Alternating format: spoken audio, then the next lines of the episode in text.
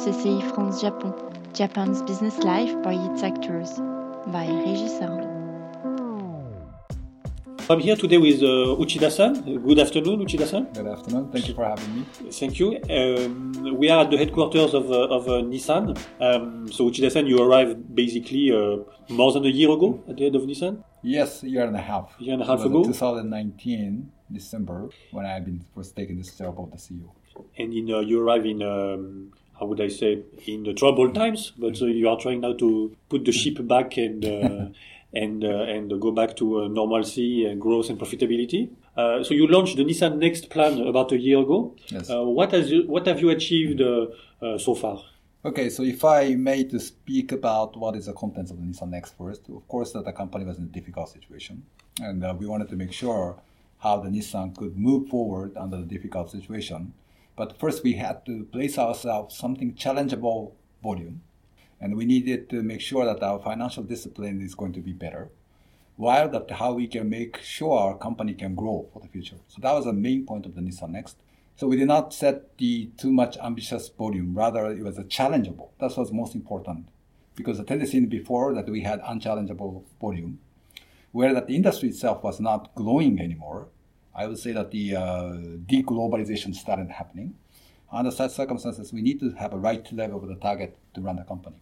So that was the main Nissan Next. Then that was announced, as you maybe remember, end of the uh, May. Uh, of course, but the company, we are an automotive company. We wanted to show, despite of the difficult financial number we are facing, what new products are coming. So we show the films A to Z, if you recall that. So that has enlightened the company or our employee that we are still showing our Nissanness. We want to deliver the value to the customer of course, to enrich the people's life is our always the vision and it's kind of our motto that we would like to give to the customer. So after the announcement is the next, the first was the second quarter. First quarter was very difficult, as you know, the COVID situation hurted all the automotive industry. Second quarter, our plan, we demonstrated ourselves much better than plan. Same for the third quarter. And hopefully I can deliver that fourth quarter also the same message. So as far as the uh, uh, demonstration of the Nissan Next is concerned, we are doing much better in terms of the fixed cost is very lean. And we also demonstrate ourselves with a new product on time, despite the COVID situation, with the right revenue per unit.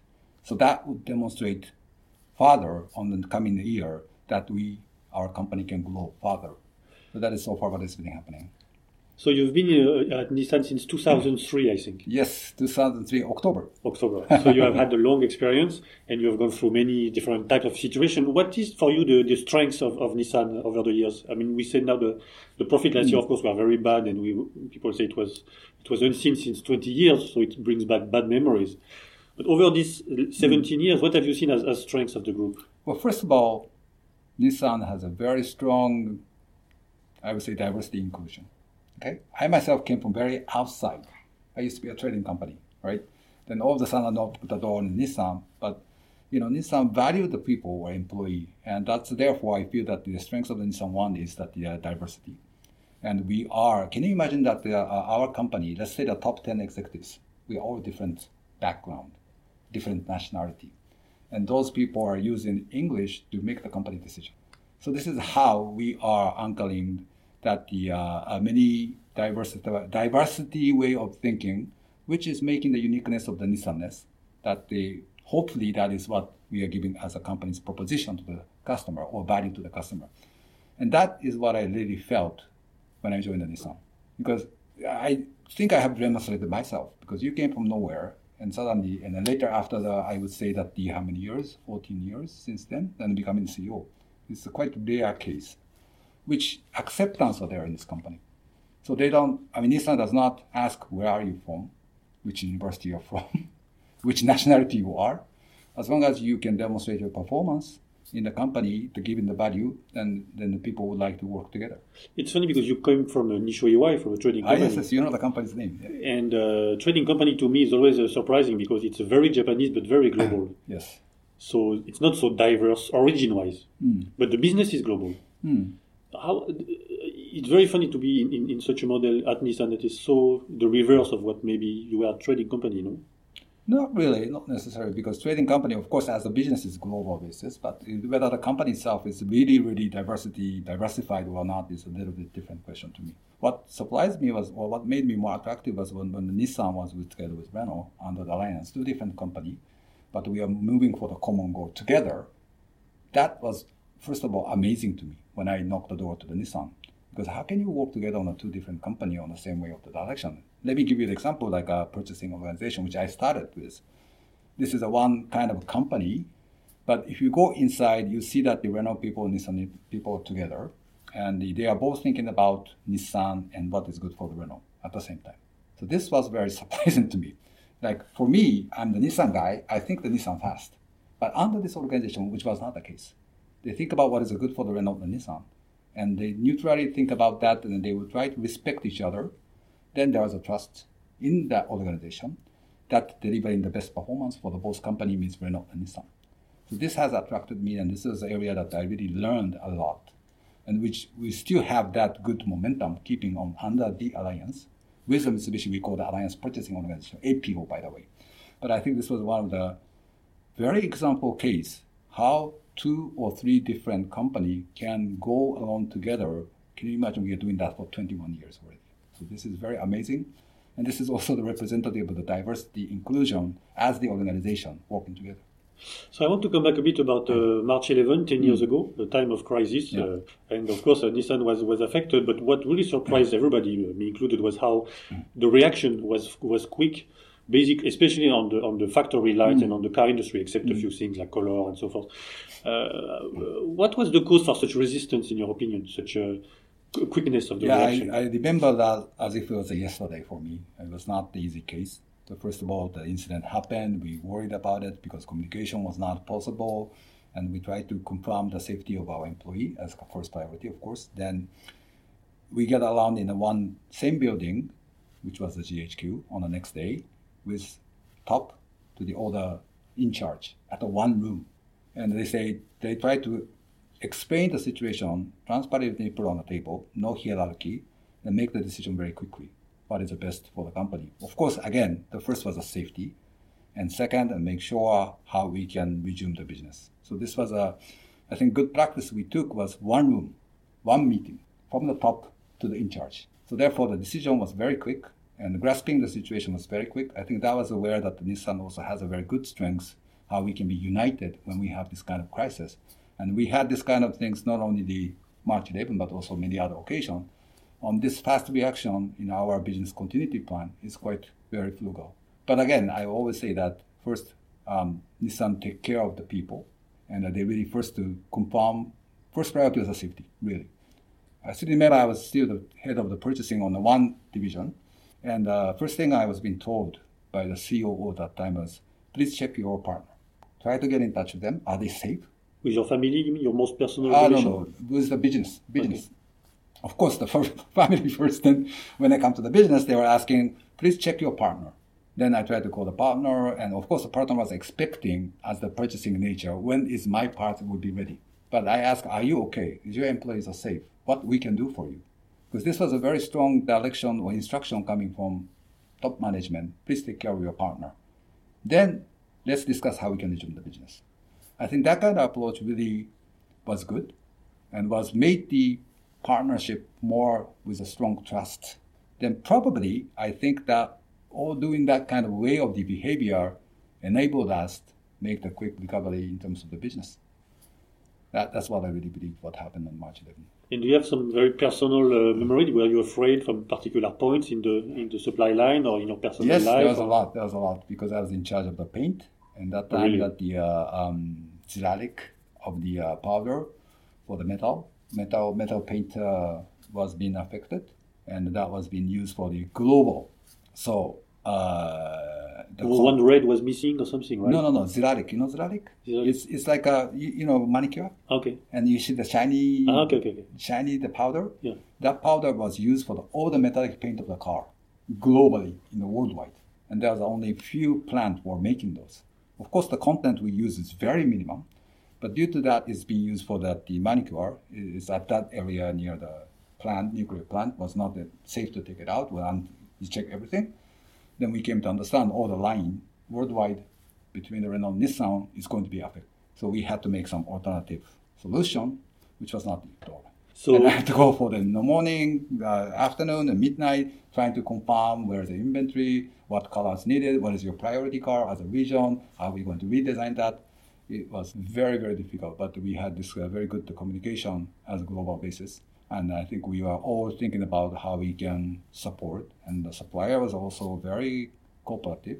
Our engineer tried to find the alternative solution, which normally takes 12 months to do the testing, but how we can shorten that to, to make sure that, uh, that the product will be okay. So this was uh, one of the biggest memory I had uh, during that time. So when you go through, there, there, have been many crises in 17 years, Lehman shock, uh, Fukushima, mm. the Thai flood, uh, COVID, uh, uh, governance shock, and so forth. Is there like some general rules on each crisis that you follow? Is there like a pattern?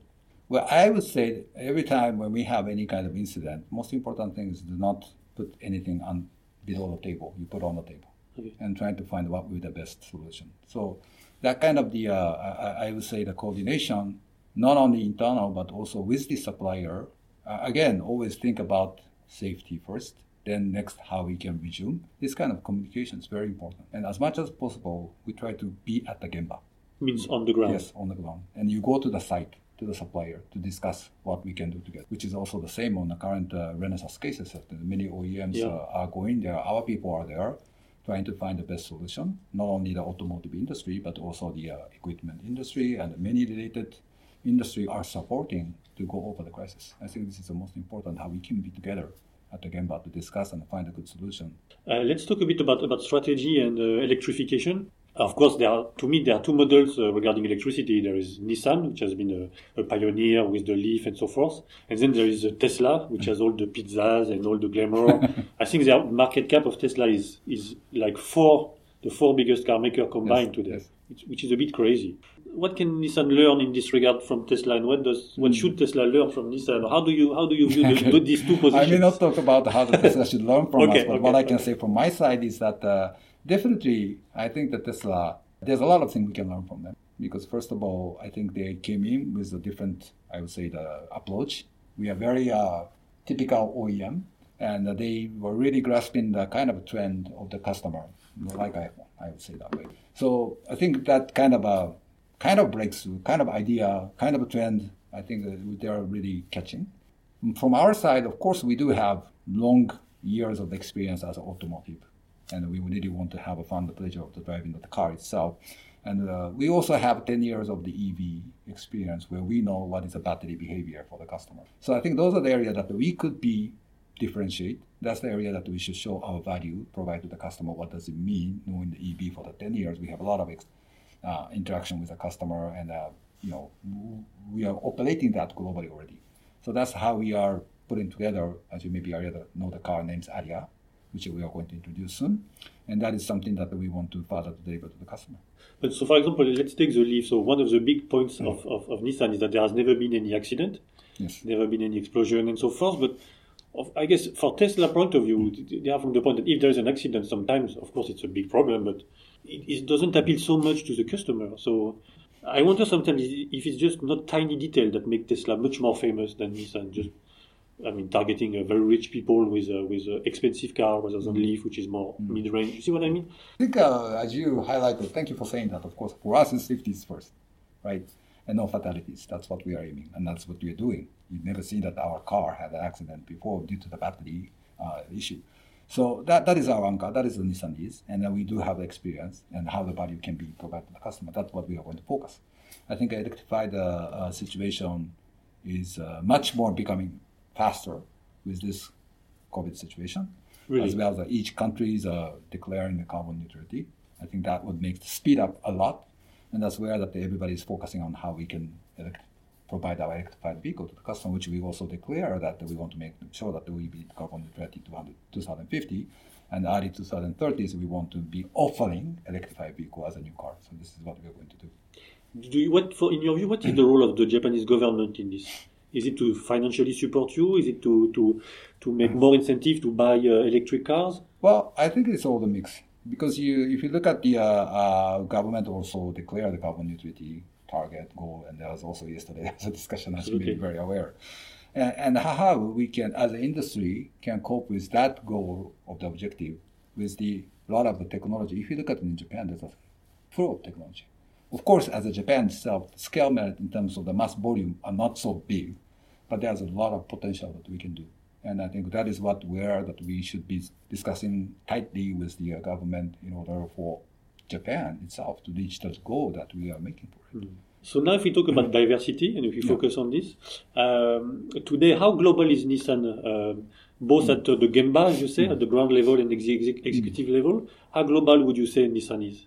I mean, do you think it should be? It's diverse. You said you come from from trading company, but of course you're Japanese. Mm. Uh, how more global can you make it in terms of a of a? I mean, having more foreigners and more. Yeah, I don't think the number is not really important. We have the.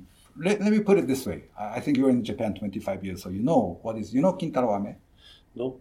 The, the candy bar uh-huh. where you cut, okay, yeah. you see the same faces, right? Yeah, yeah, yeah. Okay. Uh-huh. Okay. This is my ambitious and my opinion, but I want the Nissan to be very diversified company. Not if you cut, everybody says same same answer or same structure. That, that's not what we are looking for, and that's not what Nissan DNA is. We are innovative, we are passionate, and we're challenging. So from that perspective, definitely our asset is our employee. And of course, the employee is what we take as the most important. And that's where that we can show our Nissanness with diversified way of thinking. That's why we make Z like a sports car up to the Ariya like a very EV, beyond the EV, e-4ORCE, and all these kind of things. From A to Z. Yeah, yeah. Thank you. so that that's the how we want to make our company as a strength. And I always think about myself, what is the Nissanness? What is our differentiation from the others? I think there is an answer coming from our employee and how we can make that as a corporate value proposition. Then we, of course, then we try to have many talent, how we can make sure this talent can demonstrate our company's value in the future. This is what we are really putting our effort onto it. And again, I don't want this uh, same answer. Rather to have some very drastic idea coming from everywhere. So I think our new generation of the employee and the existing employee is the one going to make the company's differentiation for the future. One, going to find what the customer needs. From that point of view, we really welcome and we will further boost our diversity inclusion in our company. So if we, we look at young graduates from Japan, for example, uh, usually they seem to have both type of feelings. They want to be more free and they for them, uh, climate change is important mm. and they want to have more time for their life. That's what they say. Mm. But at the same time, they find Nissan or Toyota or other companies still very popular among young graduates, mm. right? So, how, what would you say to young people who want to join Nissan? What would you make them wanting to join Nissan? Yeah, is it global globalization? Is it uh, electrification? Is it uh, well, safety? I, again, I, I, mean, all those aspects are there. Nissan has a lot of variety of the opportunity and the potential where you can perform yourself, and we are very open to that and we are looking for the many variety of the uh, people who would like to come to the Nissan to show their performance in every A to Z or any areas. Because I would say I'm not going to build a Kintaro Ame company, rather to have a more freedom acceptance, I would say. But of course, we need to have a discipline as a business. But to respect what those new generation, or if you want to call that JY or GZ, is the same. I think it's very important for us to always think out of our stereotype of thinking or way of the management. Because for me, it's also the learning every day. Every morning when I wake up, I realize I was a CEO. I think this kind of mindset and feeling is very important. Do we all have that? We should have the capacity to accept some those new or changes. How much of the capacity every employee, every management in our company is ready to take? As long as if we have that mindset, I'm sure that we'll be able to cope with a new era that the industry is facing and the company has to give the further value proposition to the future. So that is my uh, thinking, and that's what I think Nissan is, and Nissan was. If you look into the, I try to ask many OBs, you know, old boys. Yeah, yeah. And uh, there's many people come to me. Of course, I don't know them because I came in only 2004 when they are executive, They're much much older than me. But all the questions I give to them because they want to support me. And um, only thing I ask them, could you teach me what is your Nissan at your time? Because for me to talk about this company, I need to know the history. I need to know, I don't have a time machine, so I cannot go back by myself, but what was a Nissan 25 years ago? What was a Nissan 30 years ago when you are part of the management? What was a good thing? What was a bad thing? Because I need to know that history in order for me to speak about the Nissan, how we want to drive for the future. So this kind of exercise I'm doing daily, and that is how I really want to make this company which has a very long history, which has a very global giant company. And uh, it is my responsibility to understand that and how I can deliver and move this. That's so, I always have as my anchor. But so 30 years ago, I mean, as a, I mean, you seem to have a character of someone who wants to be global. You want, to, you know very well English, which is not so common among Japanese CEOs. You have uh, had uh, some life abroad, so character-wise, you, I guess you, you match with a global Nissan. But do you see the same appetite, or when you meet young people, or people who want to join, or who, who wonder what they will do in life? Do you see a lot of people like you uh, in today's not, generation in not Japan? Not necessarily. I think again, we could have many type of the variety of the people. I don't really have criteria uh-huh.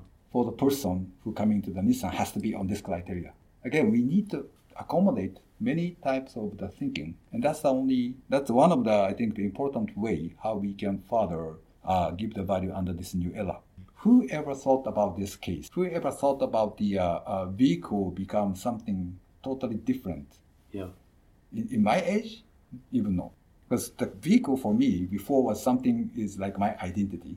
This is representing me. Stylish, nice, luxury, uh, premium. That was something that I wanted to be proud of, right? But today, uh, I think that the younger generation feeling more shifting to the something contribution to the environment. I am contributing myself through my gadget, and the extension of the iPhone is a car. You know, it's a totally different way of thinking. And but that is something very also important. And if we have same Uchida, everybody in this company will never be able to reach to the era. that's my simple way of thinking, and I think that's very important. By the way, I had a very difficult time for me to learn English. Really? Yes. I when I was age of 14, I went to Malaysia. I thanks to my fa- uh, father because he told me, okay, don't go to Japanese school. From now, globalization. So try to go to international school. In that time, there's no Japanese going to the international school in Malaysia. I was the first one of the Japanese. I knocked the door for the international school, and they say, okay, you take a test of the English. I took the test, but the level was middle school in Japan. They said, okay, no, no, no, no. I mean, you cannot speak English as your standard of the communication, so we cannot accept you. So I had to take a tutor for the 10 months to learn English. Then I finally were able to go to the school. But it was not easy because that was uh, still young age. They came to me and started talking with many slangs, which I never understand. Sometimes they thought if you cannot speak English, something wrong with this guy. So it was not easy for me to overcome that culture because it was not totally diversity, by the way. So it was not easy. Okay. It was not easy. But uh, again, um, probably that could become one of my expertise, my kind of mindset. That's where that I started to learn that the uh, different culture at the age of 14, how to survive under the different culture, different mindset. So I think it was very learning for me, but it was not easy for, for me to be able to speak English. But do you think young, young generation are more uh, in Japan are more prone to, to become global, to go abroad? I, I think so. I think so, as compared to my time of the generation. And so, since you're in an industry which is completely changing, going to electricity, going to car sharing rather mm. than owning and everything mm. you say, how do you how to manage a workforce which is so so big and so so so actually used to seniority advancement and so forth? Yeah, I think again uh, that's why we have, for instance, in our company we call Nissan Way, because this is not new, by the way. We ever had this kind of mindset, but it is good to always come back to the basic and to remind ourselves what is important for the company. Again, if you have to be have a flexibility, you need to be a, a kind of out of the box thinking, and of course, first you respect the customer, uh, customer first is, uh, of course, from our nature of the business. But this is a way of the um, those message communication internally is very important. So I'm always in the same thing every day to every our employee. But once if you heard from Mr. A or CEO, always talking about the same thing. After you hear 100 times, you start to understand. So this is kind of my way to have a consistency because I think the leader cannot start to talk about left, right, or straight every time on occasionally. We should always anchor ourselves. This is we cannot, um, you know, this is something that we must do it. This is what I believe. This is what the company should for. Keep on telling that message is very important. So it's very interesting. In an interview, you said that Zoom makes you closer to employees because Zoom is a kind of yes. everybody yes. is the same. Yeah, uh, exactly. Because uh, this is one of the tendency of the culture of this kind of company. Uh, once you have like a round table by the CEO, you the CEO stand on the stage and you have uh, many people listening to it. Once Q and A, nobody raises a hand. right? so, but the Zoom is like you have a face to face, one versus 1,000 people through the screen. And you, they, they are saying, even hearing, saying that I can hear the breath of the CEO. Uh-huh. So you feel very connected rather than one guy standing, which, which makes sense, which sometimes open the employee's mind to, to, to speak out. So from that point of view, I think Zoom was quite good. By the way, it's very difficult for me because I don't see the faces. I mean, you, see, you can imagine 1,000 people just listening to you, but you don't even see the face. You may see the screen, some picture. It's not easy for me, but I think for them, easy is much better. I think that's what. So now there's a lot of talk about uh, women and the workplace and Yeah. so forth, and uh, Mm. but there are a few women like Mrs. Perez and so forth in Nissan. Uh, Oh, you know, even our people's name. Of course. Kathleen is working with you, I think. uh, do you have any, any specific policy to, to promote women and to associate them more with, with car industry? Yeah, if we look at our number, if I'm not mistaken, I think Lavanya, uh, you you can correct me, but 2004 our women's employmentship ratio was about 1.7 percent, and 2019 we have 10.7. In the average of the uh, automotive industry in Japan is about 3.8. Really? So I think we are, from the number point of view. By the way, I never care about the number. Okay. I more care about are we accommodating that the women's and the diversity, are we on that kind of mindset is most important to me. Are we providing such environment of the circumstances to the people to work on that or not? That is more, we call that enablement, by the way, in a company. I think that is something that is really key for us. So you said, it will be my last question, you said that um, uh, famously, uh, if I don't deliver result, please fire me. You are uh, listening to my. Uh, Thank yeah, you. No Yes. problem. Is there like a milestone where you will tell yourself, I've, I've done my job and uh, Ah, okay, okay. So let me speak a little bit about why I say that. Because once I took this position, and December 2nd, did you I- hesitate taking the position or?